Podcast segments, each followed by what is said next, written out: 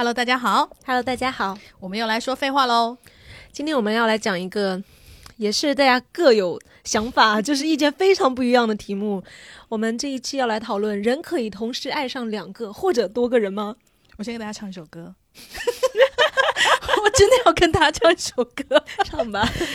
这首歌就是来自莫文蔚的《两个女孩》。嗯，好，我唱一段就中间就好了，因为他他叫这个这首歌叫《两个女孩》，其实就是在探讨这个问题。嗯。这首歌它的那个副歌就是“林多温驯美丽，影好可爱，隐约觉得不安，却说不出来。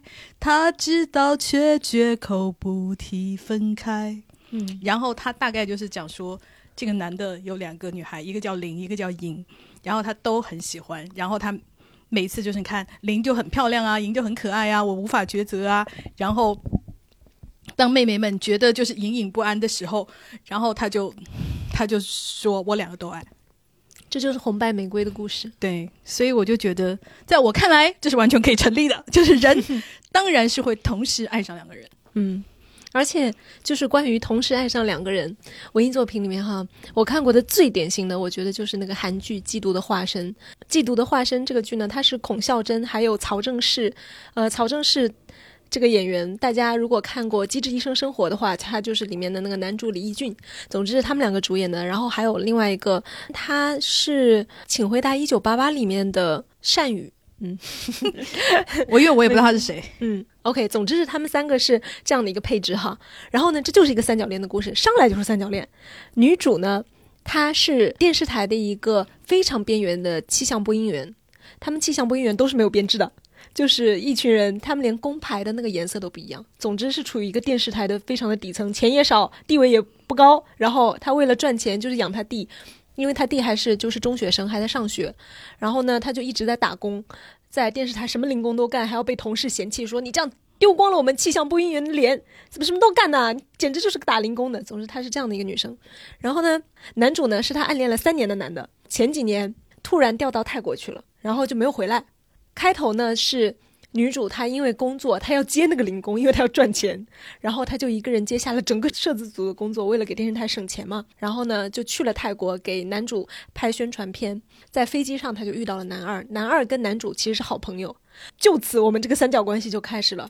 男主其实一直都不喜欢女主，男二是在飞机上对我们开朗直率，就是讲话，你知道吗？就是非常经典的那个韩剧女主配置的这样的一个个性的女主，她就一见钟情。总之，从一开始上来就已经构成了一个三角恋的关系，就是女主喜欢男主，暗恋他多年，但是男主不感冒。然后男主跟女主之间是一个什么关系呢？就是女主上来第一集就去摸了男主的胸。然后还半半天不告诉你是为什么，这就是韩剧里面的惯有套路。他就是大家都是哑巴，就是不解释。然后男主就是那种，你再迷恋我，你也不要这样吧，就是这样的。其实女主是因为她妈就是乳腺癌去世的，然后他们家有家族史，她就非常注意，就是会触诊。然后她一摸，就是因为在给男主化妆的过程中，就是碰到了他的胸，然后她就发现男主的胸不对，然后她就就是怀着忐忑的心情摸了好几次。他就想哈，男的乳腺癌不会吧？所以他一直没有开口，然后一直在摸那个男的的胸。后来真的是乳腺癌，被他说中了。然后男的去医院检查，他讲了很多，就是说这个男子气概啊，然后就是包括男的他是想要做黄金的九点档的新闻主播，然后这样的丑闻对他传出去也是损害他的形象的嘛，就各种。于是他跟女主之间形成了一个秘密的关系，女主知道他的秘密，而且为了帮他掩盖这个事情。陪他一起去上医院，假装是女主，我得了乳腺癌，他是来陪我的。哦，他们两个中的感情线是这样发展的。女主跟总裁那边呢是那种总裁看上了灰姑娘的故事，这样的一个剧情线发展的。然后在这个发展的过程中呢，男二就是总裁，就是越来越喜欢女主了吗？就跟基友说：“好，我很喜欢她，那你能不能介绍一下呢？”然后男主明明是头几年就是对女主完全不感冒的，然后这时候有人来抢了。他还是介绍出去了，但是你能看出来，他心里就有点不太愿意了。然后后面的剧情就开始发展，而且男二他是一个完美的男二，就是他人又好又善良又有钱，而且那个但是我们女主偏偏不喜欢，女主喜欢，这就是有点反常规的东西。女主很喜欢，而且在跟他相处的过程中，你能感觉到他们的之间的那种恋爱的快乐是真实的。我觉得这是他拍的非常好的地方，他没有回避说我偏偏不喜欢这个事情。因为你喜欢上这样的一个完美的总裁，他太正常了嘛。他唯一的缺点就是他妈控制狂，就是是那种非常经典的韩剧恶婆婆哈。妈宝男是不是？但是这个男的为了女主顶住了他妈的压力，说我一定要跟他结婚，就是无论妈妈你说什么。我都要排除万难，什么什么的，就是总之他是一个非常完美的男的。在这种情况下，女主已经跟这个高富帅交往了嘛？然后呢，男主就是 在这个过程中，我才发现，天哪，我原来爱着这个女的。也不是说我原来爱着这个女的吧，而是她因为女主她处于一个非常善良，我知道她乳腺癌，她在化疗，她是不能喝酒的。然后他们中间女主因为胸部也需要有做小手术，没有男主那么严重哈。他们两个还当过病友，就是有共过很多患难的这种关系，你知道吗？然后女主出于一个人道主义精神，她就替不能喝酒但是又不敢承认的男主去挡酒啊，然后督促他上医院呐，就形成了那种好像。我保护着你的那种关系，然后男主就在这个过程中，其实我觉得是被他感化了，你知道吗？就爱上了女主，然后他在这个过程中，他就非常的痛苦，他又不愿意承认，所以他就有一次，他就那种开玩笑的跟女主说：“你不要跟他交往吧，你跟我交往吧，你不是爱了我这么多年吗？”然后他就在那个大唱 rap，你知道吗？就是看起来他完全不像是认真的那种，然后但是你完全就知道他其实是认真的，但是他说不出口。然后后面矛盾进展到什么时候呢？就是女主跟她的这个男朋友已经发展的非常好了，男主也有，因为他很有人气嘛，然后也有别的女生在追求他什么。总之，两个人种种矛盾剧情推动之下，确实到那个份儿上了，剧情矛盾已经很高潮了。然后在某一次，是两个人其实是爱着对方的，但是呢又没有突破口。然后这时候感情一下子爆发，在哪里？就是在那个医院的检查室里面，在男男的更衣室里面。然后进来的时候，男主看女主的眼神就是那种。你不要在这里，在这里我会后悔。然后赶女主出去，然后女主就没有动。然后此时就爆发出了一个非常经典的、非常荷尔蒙四射的吻戏。如果感兴趣的话，真的可以看一下，非常好看。而且亲完了之后，男主那个曹正奭演的非常好。他亲完了之后，他还就是就这样看着女主，而且他就完全是眼神，就是稍微疑惑了一下，就说：“天哪，你竟然愿意的那种。”你看他的演戏就是。非常的细微，演得很好。然后那时候我就被深深的打动了。我本来觉得他们没有什么 CP 感，你知道吗？这时候矛盾高潮来了哈。那我作为观众，我当时是满满的以为，OK，经历前面这么多波折，你们终于要回归男女主故事线了吧？虽然我此时非常替男二不值哈，就是同时被好朋友和女朋友背叛了嘛。这时候等于，然后呢，男主也是这么想的。男主就是那种，我做完检查之后，我们两个一起去吃个饭吧。因为对他们来说，他们已经认识很多年了哈，我们还从来没有约过一个像样的约会什么的。然后，因为男主要换衣服，女主要出去嘛，男主就在里面非常的不安，他就说：“你不要走，你还在外面吧。”然后女主一开始还应一下，后面再说：“你还在外面吗？”然后女主就没有声音了。然后男主这时候非常害怕，立刻就冲出去，女主走了。男主追出去之后，女主就回到了她男朋友的那边。然后她男朋友那时候也是，我没记错的话，也是处在他们那个关系有个小坎儿的时候。然后她的正牌男友就是高富帅基友，他表现的非常好，就是是那种任谁看了都会感动的那种，就是二十四孝标准男友，对对，非常好。然后呢，女主那时候也深深的感动了，而且她那个男朋友也发现了这个女的好像有点不对劲，她好像要来跟我分手。然后她那时候非常的急迫。啊，他说了我爱你，然后女主此时她没有什么不好啊，女主此时也说出了我爱你，她说我也爱你，然后这时候电话给男主那边是开着的，就是基友给男主打电话让他听见，嗯，然后男主他就在附近，就是看到了那一切，然后还听到了这个话，男主就发疯了，因为对他来说他还蛮以为就是事情进展到这一步我已经十拿九稳了，对不对？根本不是，然后。女主回家路上，男主就冲出来说：“说你你这个女的到底怎么回事啊？你怎么跟我接完吻之后，你是不是又跟他说我爱你了？你怎么可能两个人都爱呢？你是不是疯子啊？”就是男主就整个跳脚，但是没有办法。然后女主就说：“你让我怎么说呢？我就是两个都爱，对吧？人就是会两个都爱呀。”我觉得这个剧就是非常美妙的，就在于这个地方，因为它。他就是做出了一个正常的任何浪漫喜剧他都不敢做出的一个东西，就是让女主亲口说出“我真的就是两个都爱”，啊，讲的好长哦。然后后面，而且他在那个这个剧里面，大家也不是说“哈，你这个人怎么这样？你这女的要进猪笼吧？”周围人的态度也不是这样的。当然也有人说就不合适哈。但是女主有两个姐姐的前辈是，呃，男主哥哥的两个前妻。你知道吗？就是相当于叫男主是叫小叔子的那两个前辈，也是他们那个电视剧里面的前辈。然后那两个姐姐，因为经验丰富、情史丰富，你知道吗？明察秋毫，在女主在两个男的之间徘徊的时候，一就直接问穿了，就是说你最后准备选谁？然后女主就说啊，这都被你们发现了。然后两个姐姐就说，嗯，其中一个就说，哎，我觉得还是要尽快选一个比较好，就这样不是事儿。你这样拖来拖去，你自己会后悔。我年轻的时候也被两个男的追过，但是我就选了，我觉得并不后悔。然后另外一个姐姐就说，劈腿啊，为什么不能劈？现在就是脚踏两条船最好的时候，因为你现在不确定你要选谁，要选那个哪一个嘛，你就跟两个都交往看看，因为尤其是你要跟他们住在一起，因为有很多生活上的问题不住在一起是不会暴露的。然后另外那个姐姐她虽然不赞同就劈腿这个事情，但是在这件事情上，他们两个又迅速达成了一致，说对要跟那两个男的住一下，然后说尤其是住过了之后。你就绝对不会选我们小叔子了，因为他是个生活上很垃圾的男的，就是嘴巴说的好听，就非常好笑。你看他在那个剧情设置里面，他的那个舆论氛围，他也是允许你就是进行这样的探索的。然后后来女主就真的提议说，我们三个同居。你看剧情就进展到了普通浪漫爱情喜剧完全不会触及的一个，就是简直让人觉得你是不是发疯了？嗯，这样的一个剧情啊，后面就不讲了，因为讲完就太长了嘛。总总之，这个剧就是还是非常推荐大家去看一下。我觉得能在就是这样的一个爱情的观念，爱情到底是什么这个问题上，人到底能不能爱上两个人，以及是不是爱的同样多这个问题，他就是在问这个问题。我主要是觉得，就是韩剧真的非常害人，就是 你会让你有这样一个幻觉，就是 OK，你可以在我们的男主角，因为男主角也是大帅哥，对不对？嗯，大帅哥、大明星和大帅哥总裁之间 可以选，你就会觉得天呐，孔孝真，你凭什么跟？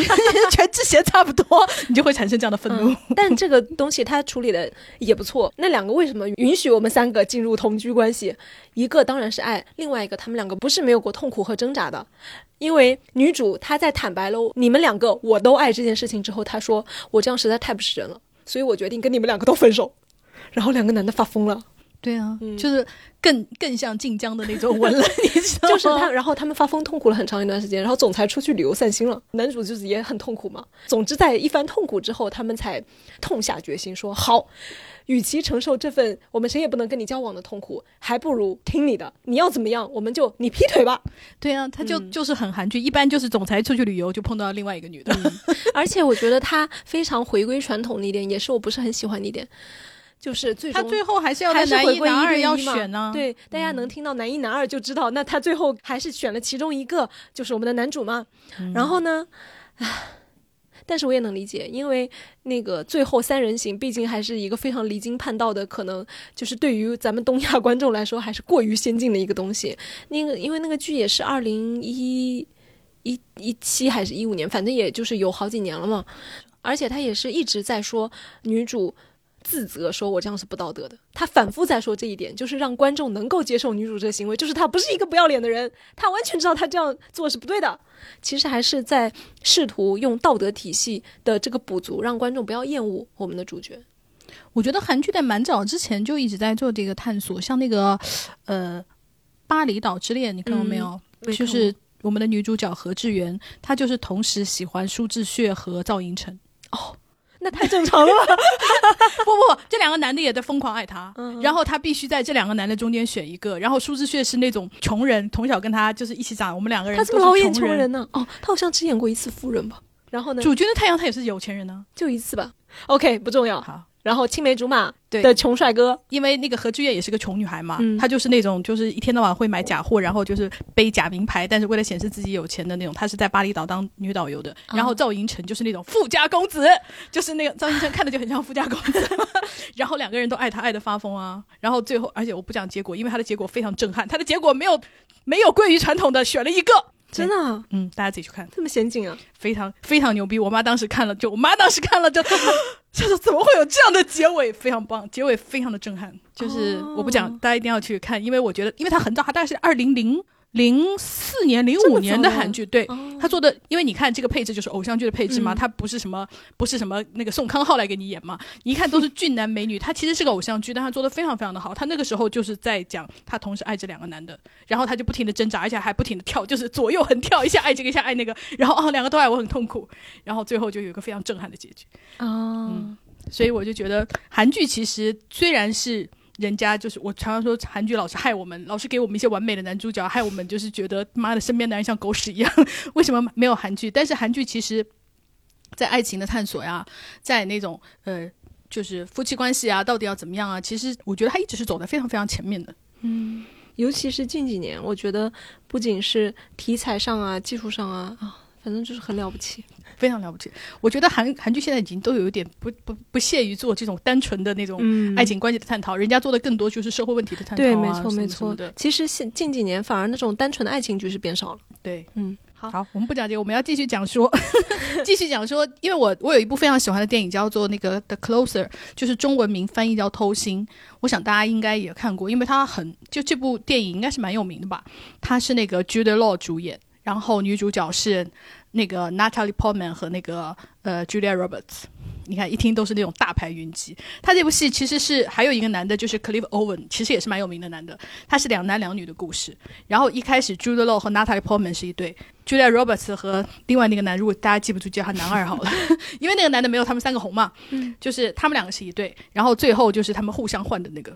啊，就是互相配对，但他其实不是讲什么换妻啊，也不是讲那个什么的，其实主要就是 Jude Law 在两个女人中间很挑的故事。嗯，他一开始就是跟那个 Natalie Portman，因为她是一个脱衣舞女，然后她你知道 Natalie Portman 就是很漂亮啊，精灵女孩啊，然后讲话又很俏皮啊，然后就是就是古灵精怪啊，然后 Jude Law 就爱上他了。可是当他们恋爱四年以后，Jude Law 是一个专门给人家写，就是是一个编辑，是一个呃。很失败的小说家，然后他就第一次出书，出了书也的当天就是要拍那个书的封面，就是 Julia Roberts，他是个摄影师，帮他拍封面的时候，然后他就喜欢 Julia Roberts，因为她很美，然后就开始勾搭她，然后 Julia Roberts 就是。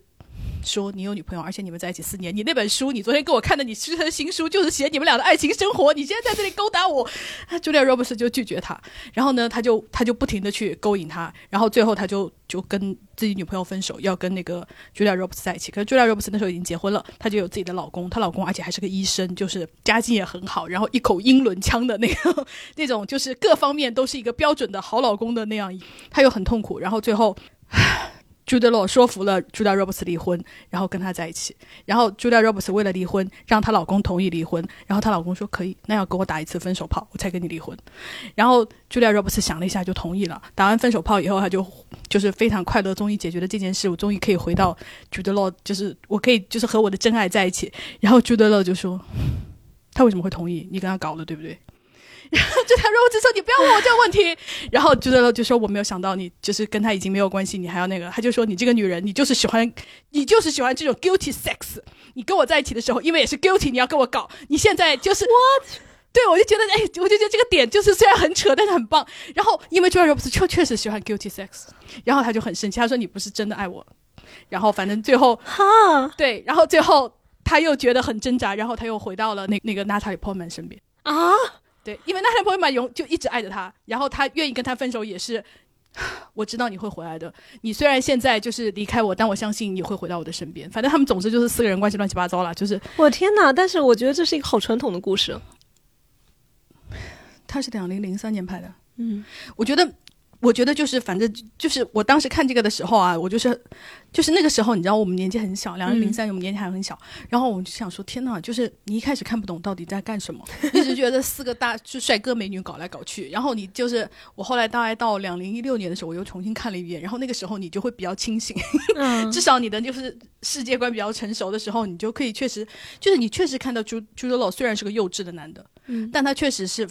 他对于两个女的的爱都很真挚，而且也是很挣扎。他之所以可以一下跳到这边，一下跳到那边，就是我觉得他是无缝切换。但是你可以感觉到他的爱是，就他真的是爱这两个女的，他没有办法，就是我没有办法要怎么办。甚至他坦率的告诉了 Natalie Portman 说：“我爱上别人了。”嗯，所以我就觉得天哪，人是可以爱上两个人的，而且是你没有办法控制这件事啊。你有爱上两个人吗？同时，同时，I don't know。我觉得，要讨论这个问题，这就涉及到一个非常根本的母题，就是什么叫做爱？怎么样才算爱上？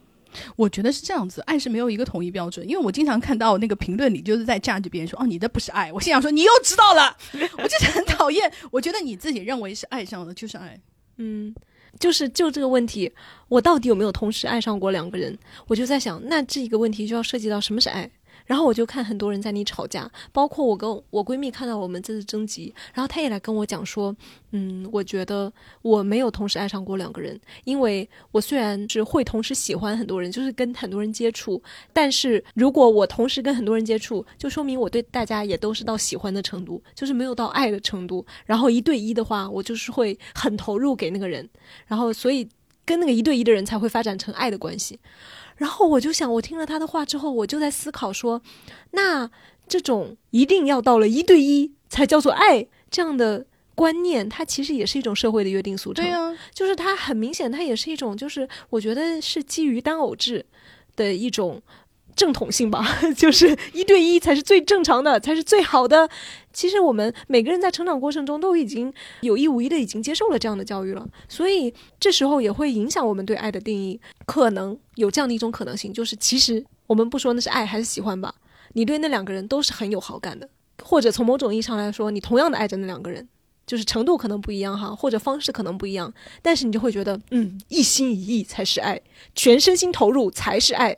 那人。的时间精力是有限的，你不可能同时投入给两个人一样多嘛，所以你就会觉得说，嗯，那根据爱的定义，一心一意才是爱，那我就是爱 A 而不是爱 B，我对 B 的爱就是肤浅的，只是喜欢，这还达不到爱。我觉得这完全是自己定义出来的东西。对啊，所以我就说，很多时候，而且有很多时候，如果你在没有这样子概念呢，就没有那种人只能爱一个人这样的概念的的。我们讲真空中，嗯，以及你跟别人都有机会发展，因为有很多时候，比方说你已经跟，比方说你已经跟男朋友谈恋爱了，然后你遇上另外一个人，你也很爱他，那这种情况你是没有办法跟 B 发展的，对不对？那如果我们抛开这些障碍，其实你又是可以跟 B 发展的话，你怎么知道你不会同时爱上两个人呢？你只是没有机会发展罢了呀。嗯，所以我就觉得。人是可以爱上两个人的，只不过因为一些社会环境啊，或者因为一些你长期被塑造的就是这样的定义啊，或者是你给你自己的这个定义下的太狭狭隘了，所以你觉得你不能爱上两个人。我觉得大多数人都是可以爱上，同时爱上两个人的，只不过就是因为种种原因你没有办法发展成两个人而已。嗯啊，还有一个问题就是，大家会觉得爱是一个很沉重的东西，会觉得爱是一个需要时间和精力去积累的东西。那在这样的观点之下。他其实从定义上来说，就否认了一见钟情这件事情的爱情性，因为你一见钟情都没有跟他人家相处过，也没有怎么样过。那从这个理论出发的话，那不就是肉欲吗？你不就是被他性吸引了吗？这哪里来的爱呢？这就不是爱啊！但是我们从我们的生活经验来看，一见钟情，他就真的不是爱吗？我觉得也不是吧。我觉得。就是因为大家把爱这件事情看得过于重大，所以老老要强调说，我只是喜欢哦，不是爱哦。那请问你们爱和喜欢的区别，你们有区别出来吗？你们有搞跟我就是搞出什么定义来说，我到哪里就是喜欢了，我再怎么走就是爱了？哪有这么严格吗？比方说我们相处七十三天是喜欢，七十八天就是爱了，可以这样吗？根本不行吧，对不对？所以我就觉得大家只是太害怕吧，就是讲出爱这个词，好像第一个我是不是显得就是太容易把这样的字眼说出来，然后显得不珍贵了。我觉得这也有可能是我们东亚文化的影响吧，就是本来爱就很难说出口啊。嗯，我的心里好难受。因为我个人就不是我个人哈，我有一个非常非常好的朋友，然后呢，她跟她老公结婚了，然后结婚了很多年，结婚了很多年以后呢，她就出轨了。然后她出轨了以后，就就是也有了一个男朋友，男生比她小很多，但是她跟那个小男生完全就是真正的在恋爱，完全不是说哇尝个新鲜啊，或者年轻小男孩的肉体啊，完全不是，他们俩就是真的谈恋爱，就是会一起去大学校园看看我们的母校，就是那种非常小小男孩小女孩的那种恋爱。然后她当时就以为她自己会离婚，她觉得她会和这个新的男朋友在一起，因为他们俩其实就是非常相爱，那个小男孩也很爱她。她之前甚至都跟我说：“哎呀，我是不是可能要跟我老公就是讲这件事？”她说：“她说，但是我痛苦的是，说我跟我老公离婚了，我也不想跟他结婚，你知道吗？就是她说我已经不想再结一次婚了，就算我离婚，我也不会结婚了。但是如果我真的离婚了，不跟他结婚，就是很麻烦这件事。我到底要不要离婚？她的离婚的困难点在于这个。然后后来有一天，就是她她跟那个她的小男朋友在约会的时候，然后突然接到了医院的电话，她老公出了一个车祸，就是很不是很严重的哈小车祸。然后她。她当时就是非常着急，然后她就是接了电话，马上就是冲到医院去看她老公。当然，她老公没有什么事情啊。然后她第二天、第三天才想起她的小男朋友，然后就跟他说：“不好意思，我那天就是突然走掉了，就吃饭吃一半突然走掉了，我还没有就是跟你好好解释我到底发生什么事。”她就讲，她讲完了这件事以后，她的小男朋友就说我非常的伤心。她说我伤心的是我发现你还爱他。然后她她就说，听完她男朋友讲的就是这番话以后，她就回家，她就在沉思。她说，我也发现我还爱我老公。她说，我当时就想说，如果他死了，我也不想活了。但就是那种。就是刹那间的念头哈，不会真的去死那种。但他他说我奔向医院的整个人都是空白的。他说我到了医院一看到他躺在就是床上是没什么事，人就是大概就是有一点点就是破皮啊，然后腿上有一点伤。他说我心里才平静下来。他说我也是那一刻才知道，我根本就是很爱我老公，当然我也很爱我男朋友。然后他就说天呐，原来人真的可以就是那种用他的词来说，就不是什么喜欢，就是真的爱。他说我就是爱着两个人，没有办法。我就是非常爱，我也没有办法做出这样一个选择。如果他们两个人就是都要我选择的话，那我只能选择去死。然后他就跟我讲这个故事的时候，我就哦，我觉得他是就是一个发现自己，因为他一开始也没有发现他可以爱两个人，他以为他不爱老公了。他说，当她老公出事那一刻，他就他就是就像我的，就像弟弟，我刚搬进来他走丢的时候，我以为我没有那么爱弟弟，其实我很爱弟弟，就是那种感受，就是你你发现了你自己内心的爱。哦，对。说到发现内心的爱，我就想到那个《黑暗荣耀》里面的那个反派女和反派男。反派男就是想要把前女友拉回自己身边嘛，但是反派女已经结婚了，然后有小孩，但是那个小孩其实是反派男的小孩，只是他最近才知道。然后他就想要跟这个女的就是复合，然后好把小孩也一起抢过来。然后他就想尽办法对反派女说了很多话，因为他们婚后还是一直在偷情的，就是反派女结婚后，他们两个还是一直在偷情，一直在激情打做爱。然后呢，他就跟他的女朋友，他就说：“你看，我是了解你一切过去的人，我知道你的真面目，但是我还是这样，就是一直陪在你的身边。你在我面前才是可以放松做自己的，你在我面前什么都不用装。但是你在你老公面前就不是，你每次都要伪装成一个不一样的人。这说明你真正爱的是我，你应该来到我身边。”然后反派女听了之后，深深沉思，并且得出了一个非常让我想不到的结论。她说：“哦，天哪！”原来我是爱我老公的，我在他面前这样尽力的伪装，不想让他察觉我的真面目，就是因为我爱他。然后反派男听了之后，整个目瞪口呆。所以就是，我觉得那个反派女的那个逻辑让我觉得很有意思，就是大家对爱的定义非常的不同。因为大家都会觉得说反派男的逻辑是对的，因为你在谁面前最放松、最能做自己，就是证明你是爱他的嘛。但是反派女的逻辑就是不是。我最在乎谁的看法，我在谁面前最想表现的比我实际更优秀，才是我真的爱他。你看，大家对爱的定义就是如此的不同，所以我看到大家去说哈，你这个根本不是爱，就是大家去说别人哈，你这个不是爱啊，你这个只是喜欢呐，或者只是肤浅的肉欲啊，我就觉得嗯，I don't know，因为你说你自己可以，因为每个人爱的标准是由自己制定的。对，我觉得就是。你觉得人家那样很肤浅，或你觉得他，你这不叫爱两个人，你自己要喜欢两个人，或对两个人都有好感，我觉得就是你少管人家，人家那就是爱了。因为每个人不管是爱的深度、爱的程度、爱的时间，还有爱的方法，都是完完全全不一样的。我们前几天直播的时候，有个女孩也是在讲说，她有两个男朋友无法抉择的事情，然后很好笑的就是。然后去年过生日的时候大翻车，就是被两个男的都发现他同时 同时在跟对方交往。然后妹妹就跟我们说，她喜欢 A 男是因为 A 男就是有 A 男有加拿大的那个绿那个国籍，然后他的人生就是想要移民，想要去国外，所以 A 男这一切是符合他的。然后呢，B 男长得又更帅，然后更有钱，然后。对他就是跟他在一起又更激情四射，所以他又很喜欢 B 男，然后就 B 男对他非常大方，送礼物都是送的，就是几万几十万送他房子的那种，就是那种非常非常有钱的那种男的。然后呢，他他说他为了就是。让两个男的就不要看他看的，他不是大翻车了吗？大翻车以后，他就说：“嗯，我会好好考虑这个事情的，就是我就是不会再脚踏两只船了。”然后他为了就是不让两个男的看得那么近，他就说：“我要开始搞事业了，我要开始自己开一个店，我要开始做事业女性。这样子就是你知道，他跟每一个人的那个恋爱时间缩短，都不会被其他男的发现，你知道吗？”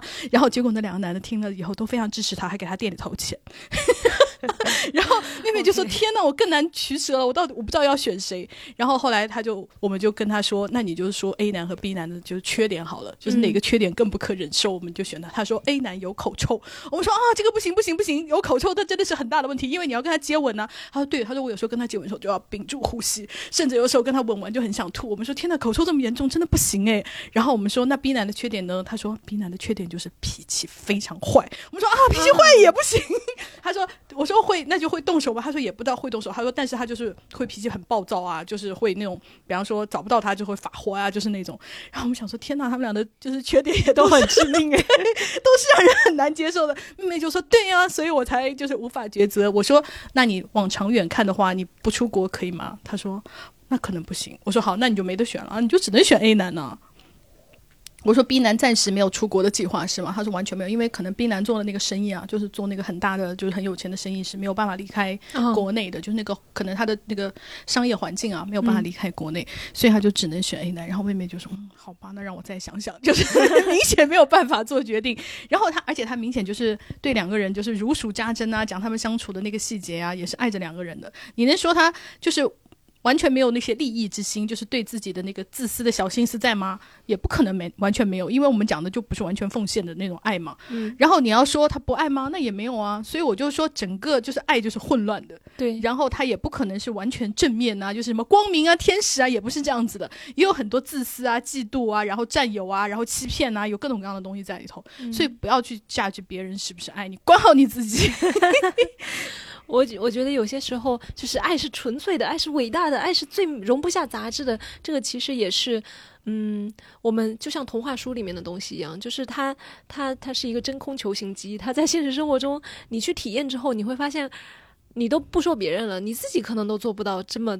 所谓的就是心无旁骛啊的东西，很简单，因为你自己的人生它都充满了随机性，所以爱情里面就是充满变数。我觉得这太正常了。然后就有朋友他说那个同时爱两个人，他就打了一个我觉得很不错的比方，他说有点类似吃东西，既爱吃草莓也爱吃麻辣鸡腿堡，完全不同的东西，但是真的都爱吃啊，也不会专门去比较，因为在心里就是不一样的东西，根本想不到去比。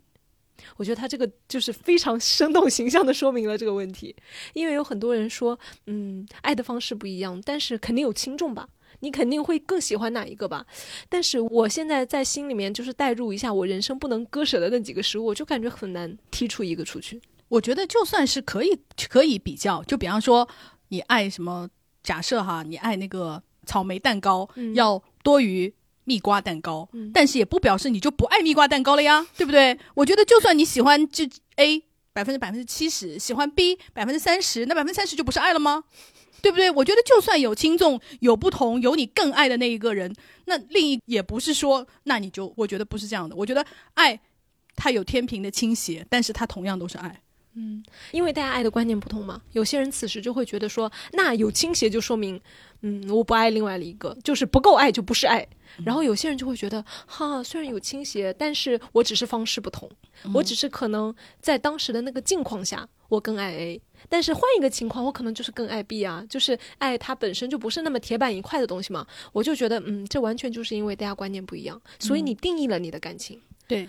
说到百分比的这个问题哈，很有意思，因为我们提问的时候就问过大家说，你能不能感觉到就是百分比有没有什么不一样？我为什么问出这个问题呢？是因为他在《嫉妒的化身》里面，是男主问女主的问题，说就是他第一次得知女主同时喜欢他们两个，然后说你怎么能吻完我，然后又去说爱他呢？你怎么可能同时爱这两个人？那好，我就接受你同时爱两个人，那你告诉我，我们两个百分比到底谁高一点？不可能都是五十五十吧，肯定有一个五十一四十九吧，这也是有差别的吧。然后女主此时就紧闭双唇，她说：“不，我不说，我死也不会告诉你的，我就要这样跟你们两个分手。但这个事情我绝对不会说出来。”然后呢，到了剧情发展到后面哈，这个决定性的分水岭时刻是什么呢？就是我们标题中的叫做“嫉妒的化身”这个东西，这里面安排了一个嫉妒的情节。就是男一、男二分别都跟别的女生有一些就是纠葛。纠葛，然后呢，其实是对方那个女生两个女生分别喜欢男一、男二，然后呢，女主也都看到了。此时，女主看到了她的曾经的男朋友，就是那个高富帅，他就是那种淡淡的，然后而且他完全不是说。我就是气得冒火，而是觉得说天哪，你就是你要兼顾这一些，就是真的很不容易。因为他看到就是是那个女生来纠缠他嘛，他就是那种很大度宽容那种女朋友的那种感觉。然后呢，男主被另外一个大美女就是有一点纠葛的时候，然后女主就直接气得发疯，就是失去理智，就冲到了那个就是电视台，然后就要对男主大发火。然后男主此时看女主发火，听完了之后，他就哈哈大笑。他说：“天哪，你为我嫉妒，你为我嫉妒，但是你不为他嫉妒，你是爱我的，百分之五十一是我。”然后他就说：“天哪，我赢了，你爱的是我。”然后他反复说这话。然后我当时看了这剧情之后，因为男主他确实把这一段演得很可爱哈，虽然剧透了，大家还是可以去看一下的。但是我当时就很困惑：嫉妒真的是判断爱情的标准吗？真的是因为呃女主吃这个男主的醋而不吃男二的醋，就说明他不爱男二了吗？我就觉得，嗯，I don't know。我觉得这是编剧个人爱的定义的，嗯但本人并不认同。因为王小波在书里面，他写给林银河的情书里，他就说：如果你有遇到就是你更幸福的，嗯或者是你遇到你更爱的人，我愿意放手让你去爱。难道这不是爱吗？难道就是他没有就是说你不准爱别人，这就这就不是爱就不爱他了吗？我认为这可能是编剧的，就是也也不一定代表编剧的那个，可能只是编剧为了你知道我们写为了写剧，大众，不，我们为了写剧什么桥段都是可以，就是 啊你不同意的桥段你也会写进去，因为你为了让戏剧冲突更好看嘛。嗯但是我认为，如果你要以这种东西，就是以电视剧讲的那个话为你的人生标准，我感觉你要多想一想，你自己到底是怎么样的。我我本人就不认为，我认为嫉妒它可能是爱情的表现之一，但它不能成为衡量爱情的标准。嗯，那如果你的，比方说你有两个小猫，它都跟别人更好，你都嫉妒，那怎么办呢？对啊，而且我就在想说，嫉妒本身它也并不一定指向爱情，嫉妒可能指向占有欲，但是占有欲不一定是爱。就像是 备胎跟了你很多年，然后突然有一天他要被人家抢走了，你这时候也会有点失落吧？你甚至也可能产生一些嫉妒的情绪。我觉得这都是非常正常的，但是这就能说明你爱他吗？我觉得也不一定。而且我更我以我的那个感觉，就是这个剧里面啊，如果我的是我个人的脑回路，我就会觉得是你折磨我这么多年内，你要苦苦追求我，你还就给我出去乱搞，你的不可原谅性是超过 超过男二，男二是允许出去乱搞，你不可以，是因为你就是更下贱一点，就是类似我的 我的对比度是这样子的，所以你哦你不可以去犯错的那个，你你的家规就要更严格，并不表示哦。我是更爱你，就是我个人的脑回路就是看了这个以后哈，哦，很有道理，因为是心理不平衡啊。因为男二从头到尾就是表现的很好的那种乖乖，就是嗯乖乖小狗，嗯他是可以出去玩一会儿的，但是你就是不行。而且说他出去玩一会儿，他也根本没有出去玩一会儿。对，所以我不认为这个，我个人的逻辑上，我是不认为是这样子的。嗯，确实。但是那个说到嫉妒哈，这个判断标准，我就收到一个私信，我就觉得很有意思。那个女生讲的是她有一个男朋友，然后还有另外一个男生，然后呢，她说她对这两个男的，她觉得她都是爱，但是她又感受到说，她对她男朋友的爱是那种，就是我们通俗意义意义上讲，简单一点讲，就是那种有点老夫老妻那种爱，是那种我什么事情都可以跟他分享，我什么都可以跟他说，真的有那种深层次的精神交流的那种爱。然后呢，她形容她对她男朋友的爱就是，就算他出轨了，我觉得我也会原谅他。因为我们两个是那种就是持久，就是嗯永流传的那种东西，他他的描述给我这样的感觉哈。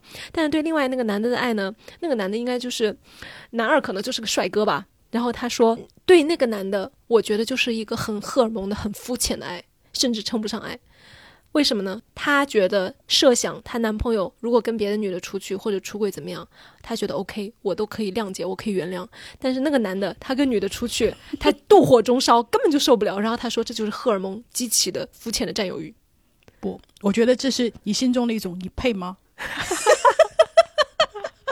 因为她的男朋友已经在她这里拿到了豁免权了，嗯，然后那个小小男孩是没有这个豁免权，是你是不可以犯错的。然后她男朋友是因为我们经历了这么多，我我们一路来很不容易，你拿到了辛苦费，就 是这个豁免权，我觉得是这样的了。嗯，而且就是他的对于这个嫉妒的认识哈，明明我觉得在我这个旁观者看来，这个其实就是嫉妒嘛。如果你嗯按照嫉妒的化身里面那个逻辑去理解的话，那他爱的对的呀对，那他爱的不就是这个就是帅哥男吗？就这个男二吗？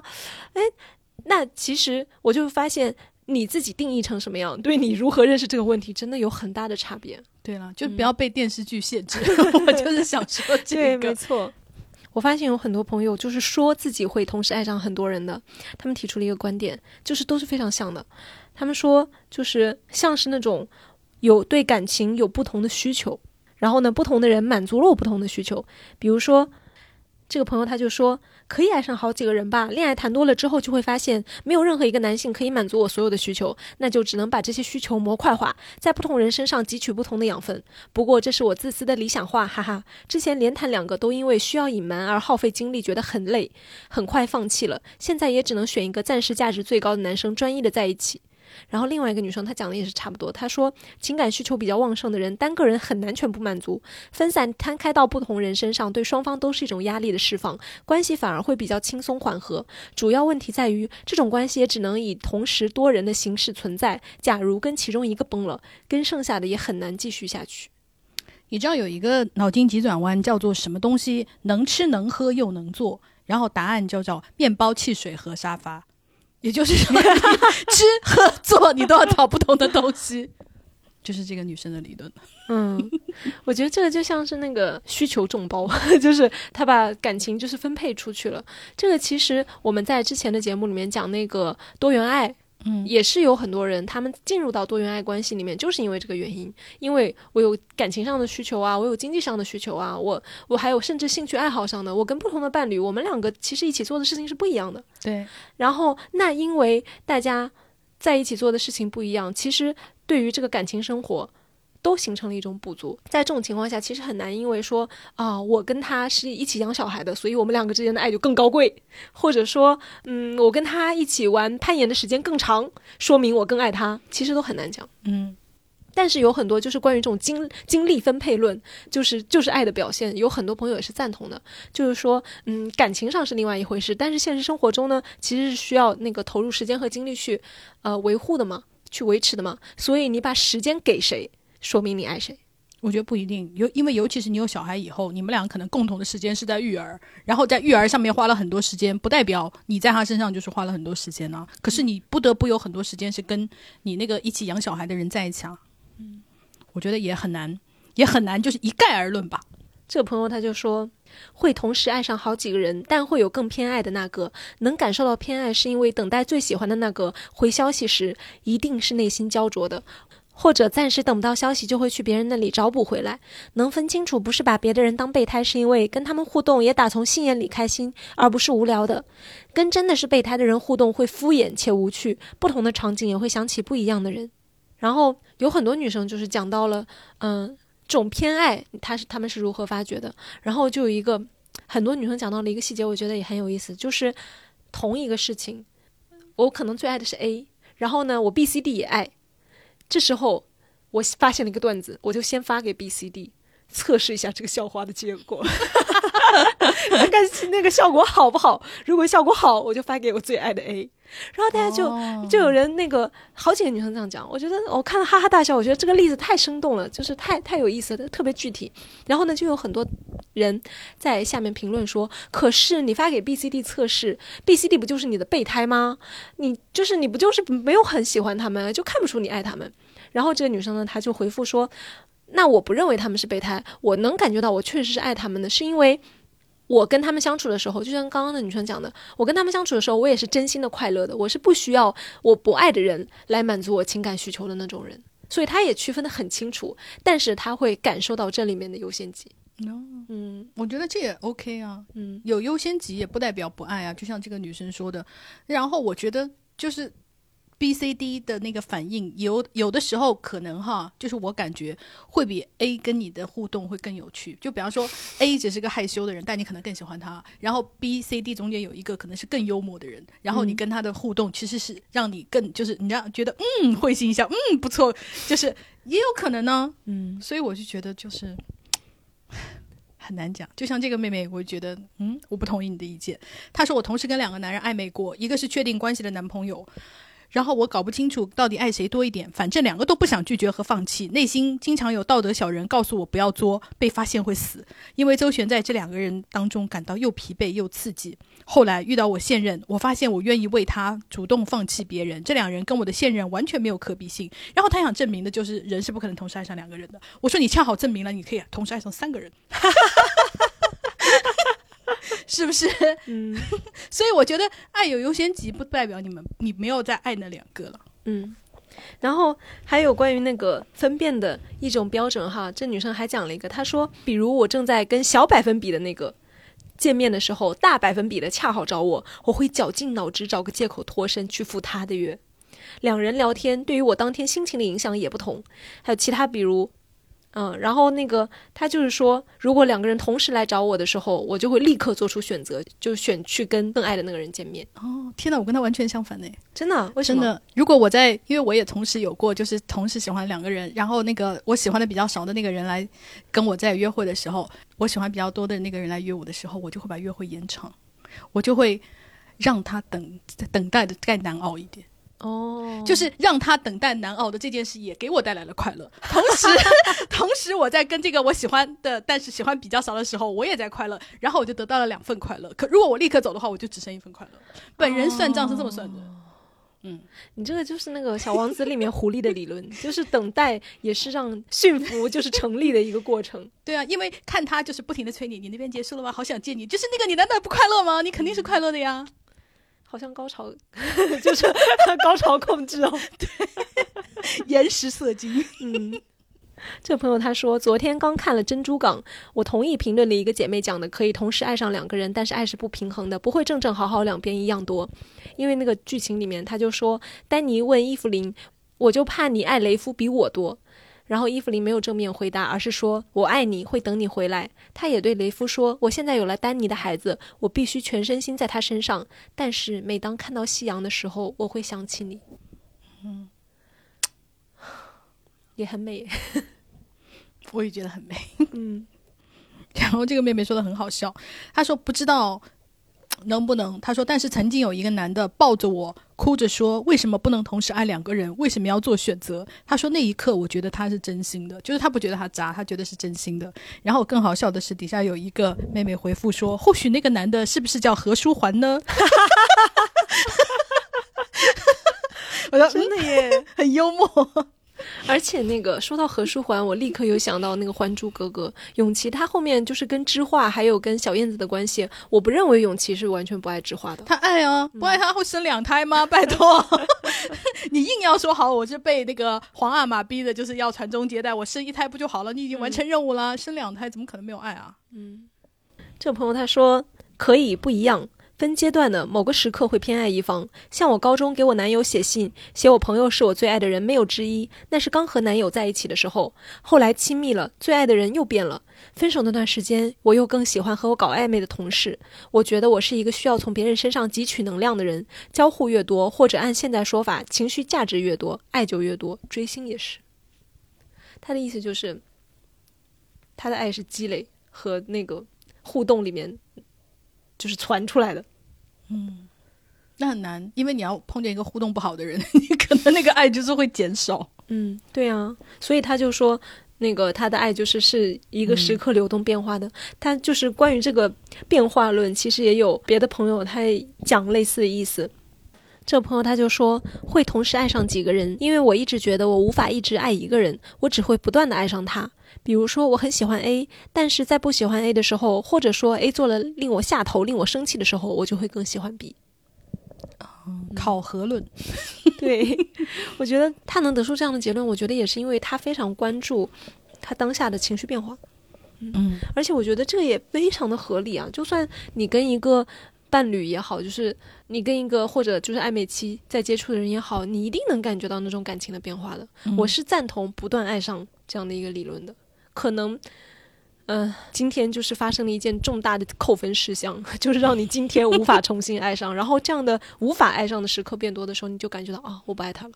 嗯，或者他突然说了那种下头的话呀，你就会记仇，说好，今天之内我都不要想不想跟他讲话。嗯，这个妹妹就说，我有过，那时候跟前男友异地，周末就回去陪前男友，上班就跟同城男约会，两个都对我很好，我也对他们很好，我感觉都是真的爱过。我觉得也不错，嗯，这朋友他说我是可以的，但是我爱上的两个人不会同时喜欢我，一般会继续爱那个给我积极反馈更多的那一个。如果两个人都爱我的话，我会想办法说服他们俩和我三人行。祝你成功。其实就有很多人说《嫉妒的化身》里面，我看女主跟两个男的都很好，为什么一定要选你其中一个呢？为什么不能三个人一起过呢？其实本人作为观众，我就是有这样的想法。我觉得可能就是过审吧，嗯，以及可能。多元爱在我们东亚社会就是还没有得到那么多的接受。嗯，因为它毕竟只是一个单纯的偶像剧了。嗯，这个妹妹就说：“我有，但也不至于爱，都有我欣赏的地方。我和 A 约会的时候想 B，和 B 约会的时候想 A，那为什么会这样呢？这样感觉很惨呢。你要不然就是大家就是约到一起吧。也有可能是两个都想占有，嗯嗯因为你可能跟 A 约会的时候，你会想哈 B 在干嘛？哦，嗯对，是不是也背着我约别人，跟我一样？对，有可能。这朋友说，有一阵有过这样的迷思，后来发现是从两个人中任何一个人身上都不能得到自己需要的感情，所以才会想向两位分别索取吧。等到和其中一位稳定下来以后，就会逐渐不再需要另外一位了。当然，有第二位出现的时候，也就意味着对第一位并不满意。我觉得这个也属于二选一，就是观念下的一种想法。这朋友他的比较哈，我觉得这个对比也不错。他说说不出对人类的爱，但是我能说出对两只猫的爱，能感觉出来是有轻重的。嗯嗯，我同意。就是对小猫啊，包括就是其实父母对小孩也是啊。对啊，我觉得有偏爱很正常啦，因为嗯你就是没有办法做到就是五十五十啊，那有什么办法呢？所以我觉得更加觉得爱情的这种唯一性，就是不够爱就是不爱，这个确实是定义出来的。因为你不会说爸爸妈妈更爱某个小孩，可能爱姐姐六十分，爱弟弟四十分，就是不爱弟弟，只爱姐姐。然后你爱两个小猫，你可能爱这个就是爱七十，爱那个爱三十，你就不会说三十那个就是不爱啊。对啊，这是因为我们的这些亲情的爱也好，然后跟那个伴侣动物的爱也好，大家并不认为它是排他性的。对你只要破除了排他这个迷思，你就不会陷入这样的陷阱。嗯这个妹妹还讲的蛮好的，她说可能不是爱，但是同时喜欢很多人。我喜欢一个人的时候，就喜欢一，就像喜欢一处风景，真的没有非要在一起的欲望，感觉只是游览和欣赏就已经很好了。其实有很多朋友提出了这样的一个观点，就是说，嗯，我无法做到一 v 一，但是我又觉得一 v 一是不是有点反人性呢？还有朋友说呢，我觉得当然可以同时爱两个人，甚至因为这个特质，让我认为婚姻就是反人类的存在，因为婚姻强制你婚内只能爱一个，但是人类的感情是无法控制自己只爱一个的。你可以不只爱一个，但是就是婚姻只是限制的你不要不付诸于行动，或者是你真的付诸于行动，你会付出一些代价。对啊，嗯他没有真的控制说把你的思想，比方说电击，你不准去想。但是古代确实是会进猪笼。嗯嗯，古代也没有你不能去爱一个人啊，只是你不能跟别人发生性关系啊，对不对？古代也没有说你精神出轨我就杀了你，因为精神出轨就是抓不到。情书可能就抓到了。情书已经算付诸行动了了。哦，好吧。这朋友他说：“我要和你分享我从未视于人前的脚踩两条船的往事。事事情发生在我和白月光暧昧无果，又空窗了很长一段时间的时候。我去重庆出差，和当地的异性好朋友 A 正好见了一面。A 突然对我告白了，我全无心理准备，所以也没有答应。后来又当了一段时间的网友，因为恋人未满加异地，我迟迟没有决断。但是在儿童节收到礼物后，他又一次深情告白，我就答应他了。但是异地的 QQ 男友，我觉得他好准确。他说 QQ 男友还是无法填满我空旷的内心和生活。这个时候，我们公司新来了一个单身男同事，和我一起做项目，过程中我们相互帮助，他人也非常有趣，我就欣然接受了他的表白，开始了 A B 双线联络。那个时候最混乱的就是我每天的生活要和两个人分享，经常搞不清楚这件事情是和 A 说过了，还是先和 B 分享过了。而且为了维持热情可爱的女朋友人设，需要把同一件趣事用昂扬的情绪说两遍。这个真的很苦。对我觉得他这个细节非常的好，我看了之后就觉得嗯太准确了。他说分享欲过度满足，甚至变成了消耗，这真的很真实。嗯，他说，而且和 B 在一起工作或者约会的时候，非常害怕 A 发消息过来被看到；和 A 一起旅行，也要找各种时机和 B 联络，同时还不能被 A 觉察到异样。因为我们都是一个行业的，痛并快乐着的半年后，我害怕东窗事发，找了一个机缘和同事 B 分手了。B 非常的不可置信，疯狂挽回。我内心很触动，他如此爱我，但还是狠心结束了这段关系，因为给工作带来了很多麻烦，办公室恋情还是要慎重，具体不表了。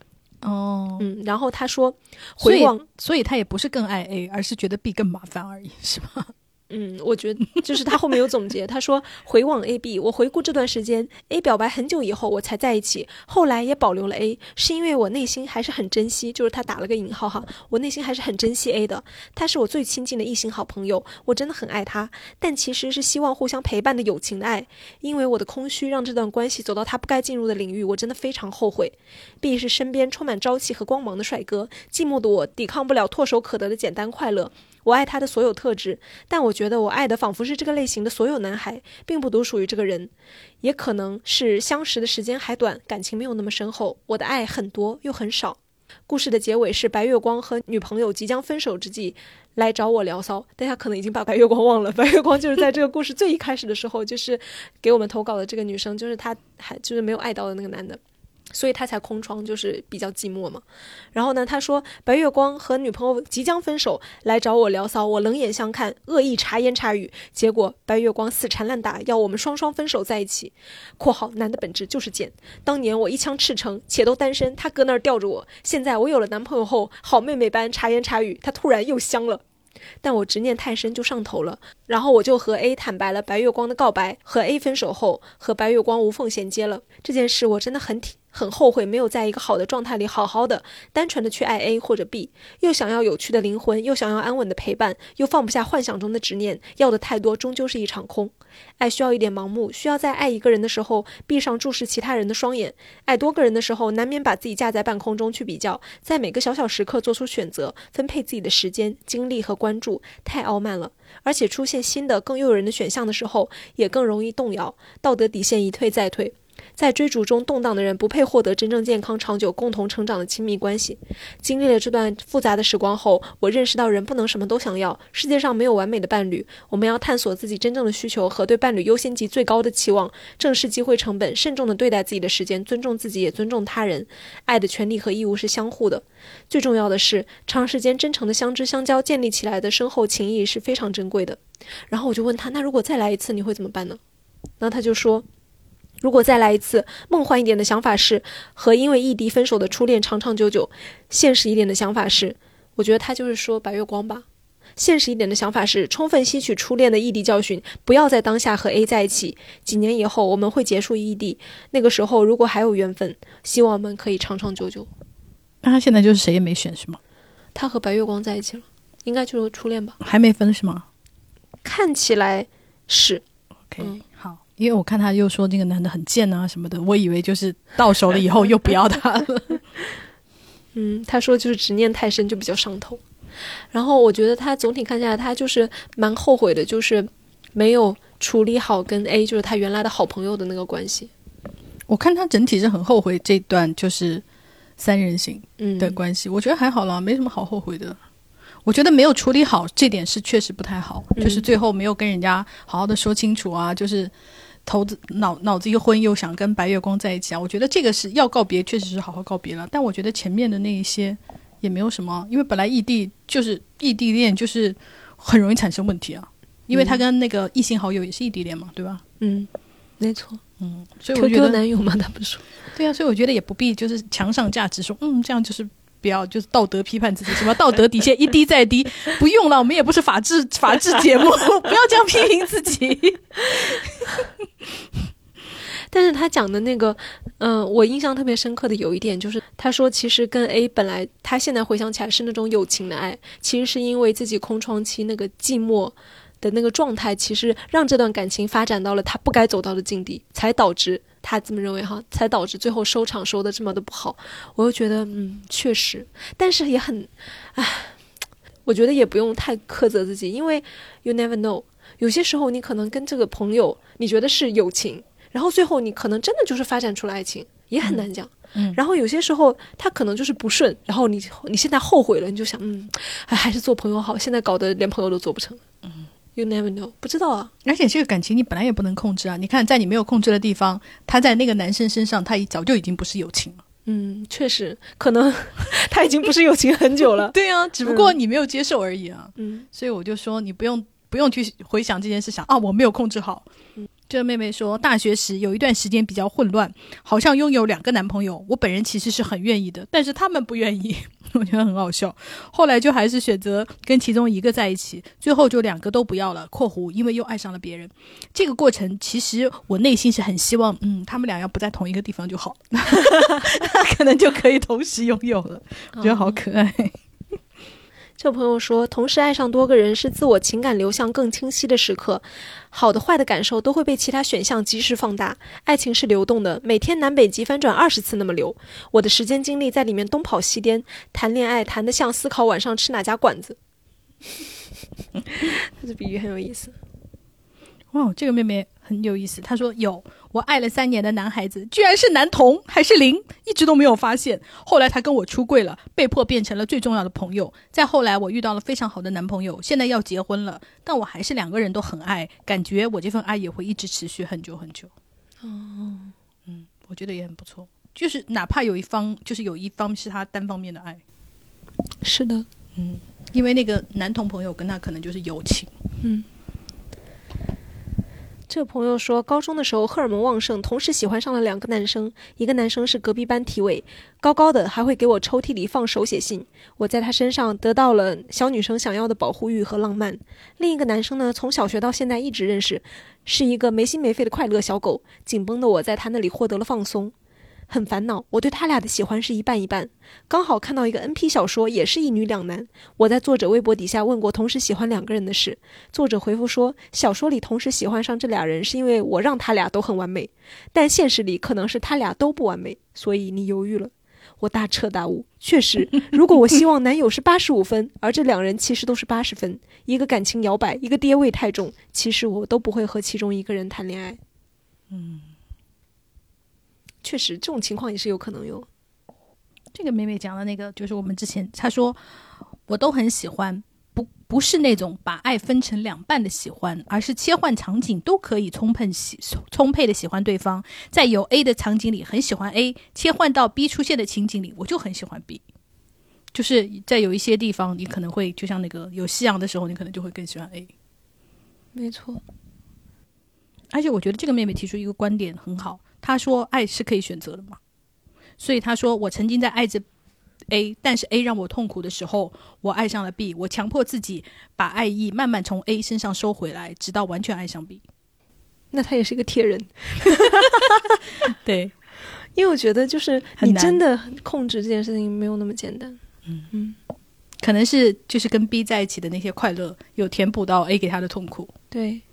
这朋友说：“我觉得爱多人其实是一个爱自己的行为，是更忠于自己内心的行为。”就他这个观点是跟很多朋友的观点就是形成一种鲜明的对比哈。有很多人就是说：“哼，什么叫爱很多人呢？那不过就是自恋罢了。你不就是爱自己吗？”然后这个朋友他就是说：“嗯，是爱自己，忠于自己有什么错呢？”对，嗯，很有意思。这个妹妹太好笑了。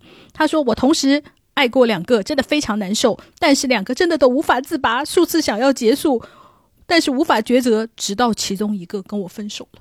他说：“但是好处就是没有那么难过了。”哦。这朋友说，好像会同时爱上两个诶，但有点分不清哪种感受是真的爱。一个是从他身上看到理想的自己，看着他自己会变得更好；一个是对方看到了我一直想让别人看到的那部分，在他面前可以感受到自己最想要的价值，同时会很容易向对方生气。（括号平时非常不爱生气的情况下，会很容易被对方激起各种情绪。）我觉得他这个视角也很有意思，是对方让我产生了什么样的感受，来判断这是不是爱，这是什么样的爱，以我为主，为我所用，很不错。这个朋友他说，几乎从小到大，我都是那种处在一段关系中的时候，还会憧憬与另一个人开展新的感情关系的人。我觉得人是可以同时爱上两个人，甚至是多个。也许因为人的本性就是贪婪而自私，总会想要占有。但爱情是特别公平的。我相信爱情如果可以量化，两个个体间相互的爱，最终会指向一个平衡的状态。而爱着多个人的结果，往往就是最终什么都得不到，因为在两相比较当中，爱就慢慢被消磨掉了。比如我当时会觉得 A 今天做的不错，那我爱 A 多一点，在 B 身上放的精力就会少一些。那等到 B 表现不错的时候，会再爱 B 多一点。此消彼长之后，A 和 B 都会感觉到这种若即若离。当关系进展到更加亲密和深入的阶段，但是对方没有得到坚定选择的时候，他们会在失望中离开。我在他们离开我几年之后，偶然看到手机里当时记下的笔记，看到当时和他们聊天的对话，才意识到自己的敷衍辜负了对方怎样的真心，才会幻想当初如果再勇敢一点，或者不那么自私，专心的爱一个人，我们会发展出怎样的一段关系。最令人遗憾的是，我们明明有这样的机会，最后却眼睁睁看着真心从自己手中滑落。所谓自己很有魅力的这种幻想，和真诚的爱比起来，完全不值一提。但当时就会陷入到这种自私的自恋当中去。现在我偶尔还会想，如果能有什么戏剧化的事情可以证明我对他们每个人的爱就好了，就像段正淳一样，可以为他挡下一剑，甚至为他去死，我愿意为他做一切事，除了只爱他一个。但也会想，这样不纯粹的爱还能被称为爱吗？这其中有多少是我沉醉在自恋中的情绪呢？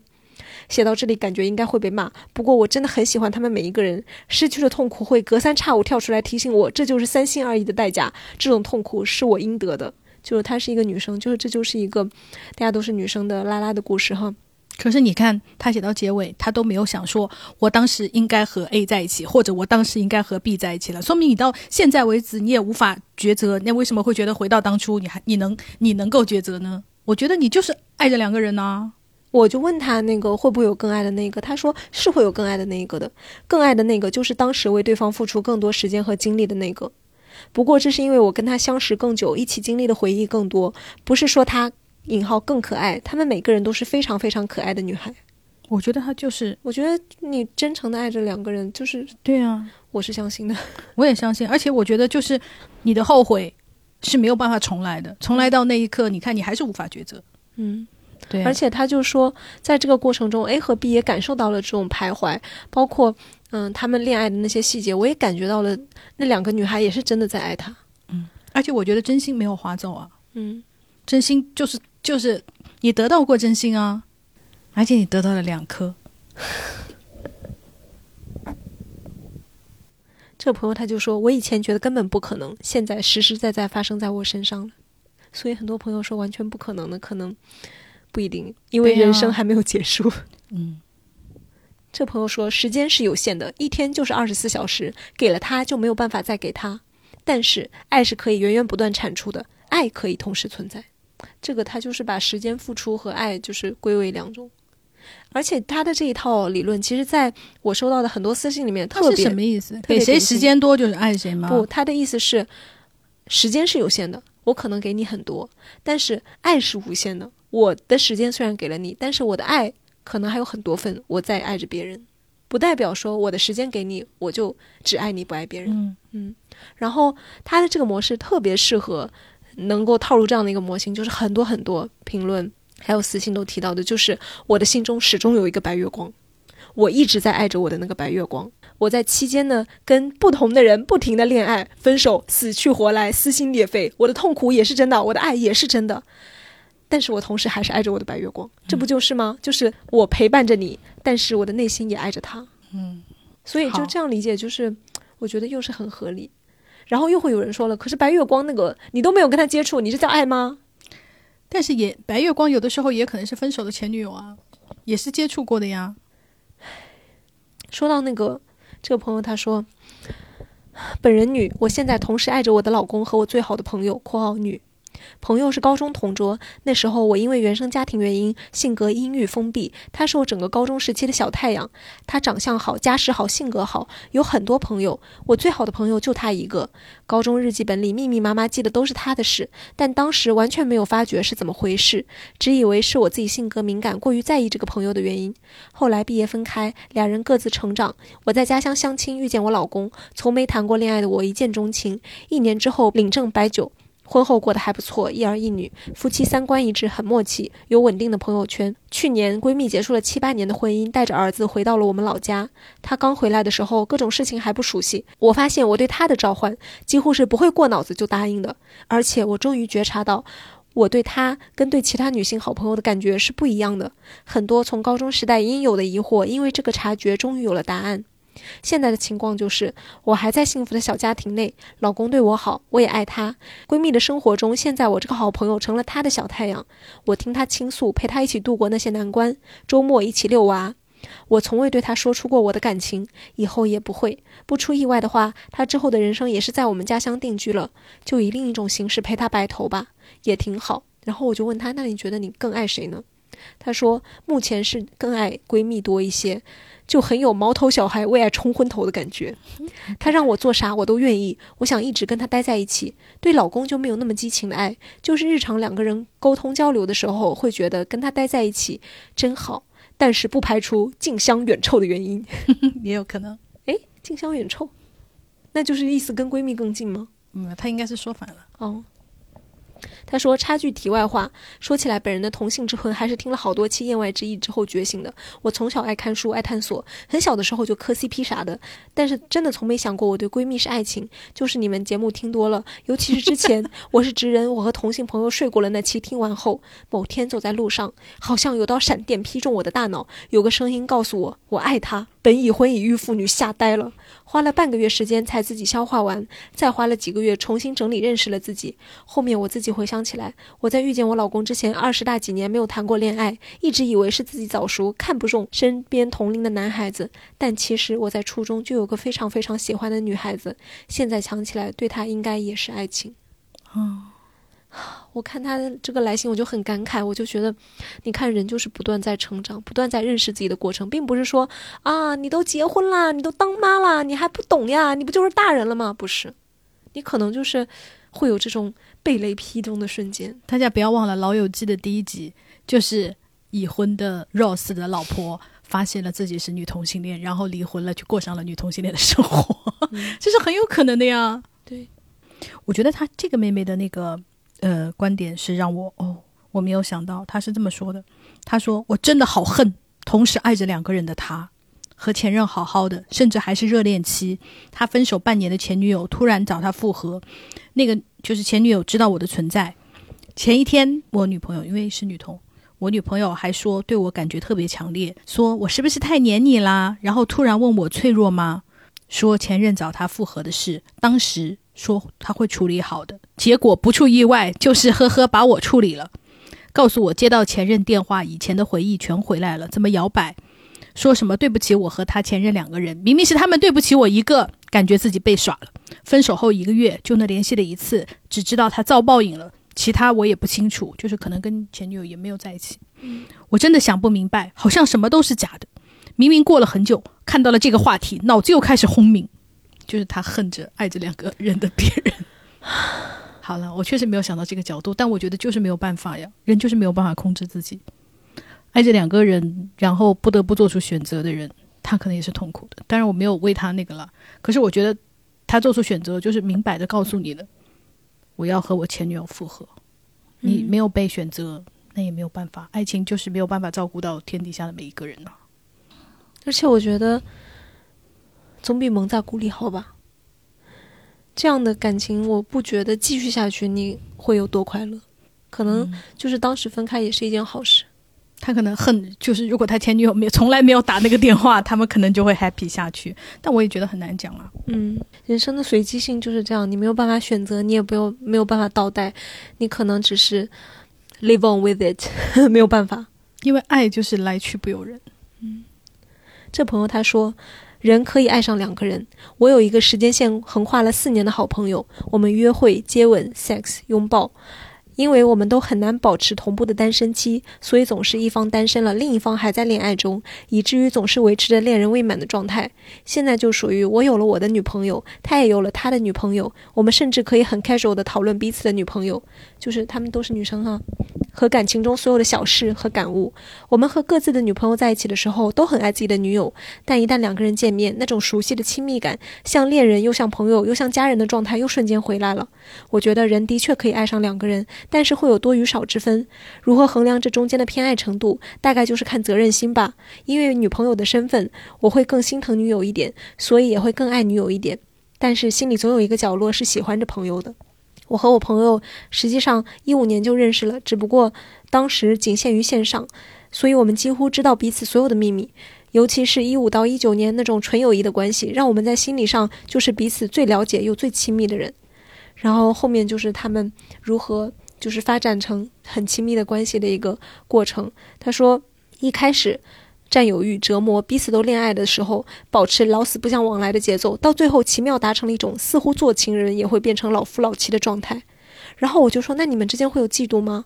你们见面是频繁的吗？”然后他就说：“在一九年真实的线下交往开始后的那一两年，很有，就是会有嫉妒，我会吃醋，会很想要和他在一起，但是很快我也会有遇到新的人，然后占有欲就被冲散。他最常对我说的一句话就是：想做爱可以找我。但是后来我在日记里说，我想要的根本就不是做爱，或许只是想要被爱，但他不懂或者装作不懂。然后。”他的嫉妒似乎是表现在身体上那种占有，而我似乎是精神上。但是时间跨度太长了，这种嫉妒在一九到二一年达到顶峰，也让我们都很受折磨。但是到了今年，真的都消解的差不多了，好像达到了一种非常奇妙的平衡。他和他新交往的女友很稳定，在一起两年了。我也遇到了我非常喜欢那个女生，很真诚，很漂亮。我们会交流彼此恋爱中的想法，偶尔说一些和女朋友的事情，都完全没有吃醋的想法。我们见面不算太频繁，两三个月一次。或许也是因为我们彼此身上都有喜欢的点，但又没有每天在一起，现实的相处才让时间拉得这么长，情感维系的这么久吧。我觉得爱是很复杂的东西，尤其像我和朋友这样，我们是最了解彼此的人，太多身份叠加在一起了，情人、家人、朋友。对女朋友就是很纯粹的喜欢，没有那么多的身份绑定和加持。在这样的状态下，人的确是可以同时去爱两个人的。嗯，确实，因为你也没有办法定义那个叫什么。而且我觉得那就是爱，你也不能说啊，你跟你之前那个已经发展成友情了，我觉得也不完全。嗯，而且从情感的复杂性上，我确实是可以理解你同时就是对不同的人就是有着不同的爱。但是我这时候就会觉得，如果大家都生活在一个就是对多元爱啊、开放的关系都接受的更好的情况下，如果大家所有人都是知情同意参与到这样的关系里面，那肯定更好嘛，因为毕竟。这样的情况，就是如果东窗事发还是很严重的。对我的意思就是，大家都能接受，大家一开始就讲清楚，我确实爱这两个人，我没有办法。如果你不能接受的话，那那我也没有办法，那我们就只能可能要分开。如果你能接受的话，那大家在一起当然就是最好了。嗯，我但是我就是又又想说。就是因为就是单偶制啊，什么爱情是排他的，爱是唯一啊！你看还有那么多这种歌，对，害到我们就是觉得爱好像就只有 一种，确实很多人也无法接受这种情况，所以，唉，他们就是保持现在这样的现状，我觉得也是可以理解，嗯，但是大家可以多探索或者多思考了，嗯，这位朋友他的就是故事非常的长，我就大概概括一下吧。他说他爱的人就其实就有两个，一个呢是。他的伴侣就是现在在恋爱的那个对象，然后呢，另外一个呢是 Y，就是青春期是跟那个 Y 互相喜欢过对方的，但是后来呢，就是分道扬镳，然后人家呢去了国外念书，也谈了新的女朋友啊，然后他们呢，我们却经常通话四五个小时。后来我也恋爱，遇到了我的初恋男友，当时非常非常爱他，在外人看来。为了他做了很多恋爱脑的事情，但是我在最上头的时候依然非常袒护外。如果非要量化的话，我认为自始至终心里都有百分之五的感情爱他。我不相信永远，但是我相信我们之间是会有一辈子的关系。我们不去定义这个关系是什么。我们身边伴侣来来去去，那些说了会永远爱我的人，最后伤害我、离开我或者消失掉，我和外却从未疏远。也许只是因为百分之五，我承认我们都没有燃尽自己去成全这段关系，但是我非常喜欢这个状态，因为他有不为人知的一面，只有我知道。我呢，同时有这样的一面，就是只有他知道。所以这一段经历就给他的感觉，他就是说，我的理解就是，我们当然可以爱上不同的人，就是只是是在两个不同的体系下爱两个人，这是完全不冲突的。然后呢，非常有意思的是。他说：“我曾经遇到过非常喜欢的一个男孩，在我们最相爱的时候，我发现他也有一位类似的女性朋友，对方是他的大学老师，已婚已育，比他大十几岁，显然也是很久没有见过面，也并没有逾矩行为。我是无意间在他手机里面看到他俩的聊天，我看到的时候心情非常复杂，有被欺骗的愤怒，没有独享到他的失落，但同时也升起了一种对这个感情的认可和欣赏。你看，这很有意思吧？”他说：“我突然觉得自己冒犯了他的秘密，我最后什么也没问他，我就逃走了。因为我知道，如果那个女生对他而言是外对我一样的存在，那我们的感情是无法和永恒对抗的。但真的非常理解他同时爱着我和那位女士这种感情。此事之后，我告诉自己，这必须是一个永恒的秘密。我希望永远不要让我的伴侣知道外的存在，因为大部分人是非常难以消化这个关系的，哪怕是我。”即使有和外这样的关系，我也因为这件事伤心了很久。我无法告诉他，在这个情况里，我和他是同谋。嗯，我觉得他的这个视角，还有的他的这个感受也是非常的特殊，因为他和他的伴侣两个人的处境是一样的。嗯还有一个很有意思的点，他说：“我知道我在我和我在和外这段关系里追求永恒，但我不确定伴侣在和就是他的那个女性朋友之间追求的是啥。我个人猜测有可能是恋母，但也不确定。确实很想好好讨论一下，但是碍于我俩的关系，我知道他应该不会和我讲实话。”嗯哦，我觉得他的这个感受，还有他的这个故事也都是非常细腻。这就是你看最亲密的伴侣之间，其实大家也有空隙，也有你无法探索到的东西。你们这样的伴侣的关系，反而是你们探索到彼此那个隐秘的黑洞地带的一个阻碍。正是因为你们是男女朋友，他没有办法跟你坦诚说这个事情，因为他觉得你会介意，你可能确实也会介意。然后，就算你们两个其实是一样的人，你们的关系可能是一样的。如果换成你们是朋友的话，可能非常能理解彼此。对，但是正是因为你们是伴侣，没有办法说这个事儿。因为我有一个很好的男性朋友，就是我们真正的是朋友。然后他有一次他就跟我讲，他男女朋友就是对他非常敏感的事情。就是有一次他们就是这个男生是自己有公司，然后他就面试女生，然后他女朋友就是看了一下面试资料，只注意的就是第四位面试的人。然后后来他就问了一下，他说：“哎，这个女生什么情况？”然后那个她男朋友就问他说：“你为什么就是问问他？”他说：“就是来来面试的人呢、然后他女朋友说：“我觉得这是你喜欢的，你会喜欢。就是如果你要出问题，一定是出在他身上。”就是说这个话。嗯然后我那个男性朋友就跟我来讨论这个问题，他说确实是这个四个女生里，如果我要挑一个我会喜欢的，确实是四号。他就跟我在讨论，他说就是情侣之间为什么会有这样？他说，但是这个事情我没有办法跟我女朋友讨论，我没有办法跟她承认说，我确实是会对四号这种女生动心。然后你看，正是因为他们是亲密关系，他们没有办法讨论就是真正的就是这个问题里的问题，他只能跟我就是就是我们是异性好朋友来讨论，就是亲密关系其实是阻碍了他们去更深入的，就比方说聊这个四号女生，他们就没有办法聊。他就来跟我讲，我就想说，嗯，是。你看，人就是需要多一些除了亲密关系以外的关系，才能更多的就是从别人身上映射到自己。嗯，确实。而且你看，我觉得他这个他女朋友的直觉很有可能来自于就是人就是喜欢一个类型。因为有很多朋友留言说，我能确定我就是会同时爱上很多个人，因为我就是喜欢某一个类型。如果这个类型的人三个人 出现在我面前，我可能三个都喜欢。哦，我之前在节目里面应该也引用过吧，就是类似的意思。毕淑敏讲的，你要是喜欢吃花卷，你多半也喜欢吃包子。我觉得我不是哎，嗯，我觉得我喜欢的男生类型就是我丰富多彩。就每个都不一样，嗯但是我觉得可能可以排除一些，就比方说有哪些是我绝对不会喜欢的，嗯，那剩下的你我都有可能喜欢，但是我并不是说我只喜欢这一个类型。嗯，我觉得可能人跟人之间可能还是有一些不一样。对，没错嗯，因为有很多人确实是他就会被同一种类型的男的吸引。嗯好，我们今天讨论了很多人会不会爱上两个，同时爱上两个人，一定要加上同时，不是嗯同时就没有意思了。人会不会爱同时爱上两个人？反正本人的观点就是会了。而且我觉得，就是同时爱上两个人也是没有办法的事情。就是感情，就是不是你可以控制的。我们要控制的就是你怎么样去处理好这当中的关系。比方说，不要伤害到其他的人，不要伤害到你爱的两个人中间的一个人，也不要伤害到自己。嗯。然后我是觉得，所有的事情的定义都可以拿出来再讨论一下，因为当你选择一个不同的定义的时候，你可能所有的答案都会改变。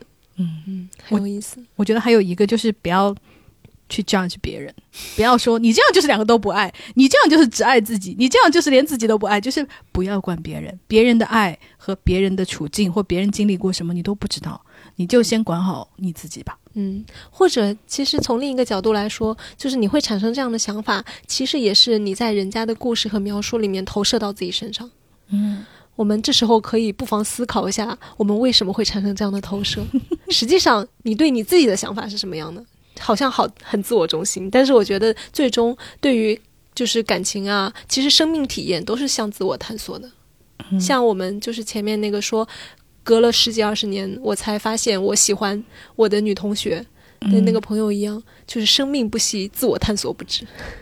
好，那各位朋友，如果你有什么别的想法的话，也欢迎给我们留言，或者是私信给我们，让我们看看，就是你的观点是不是更加的高级，或者是更加具有说服力，把我们两个都说服了，就是好说好人没有办法同时爱上两个人，那也可以。好，欢迎来挑战我们俩的观点，好，那我们下次见喽，拜拜。拜拜。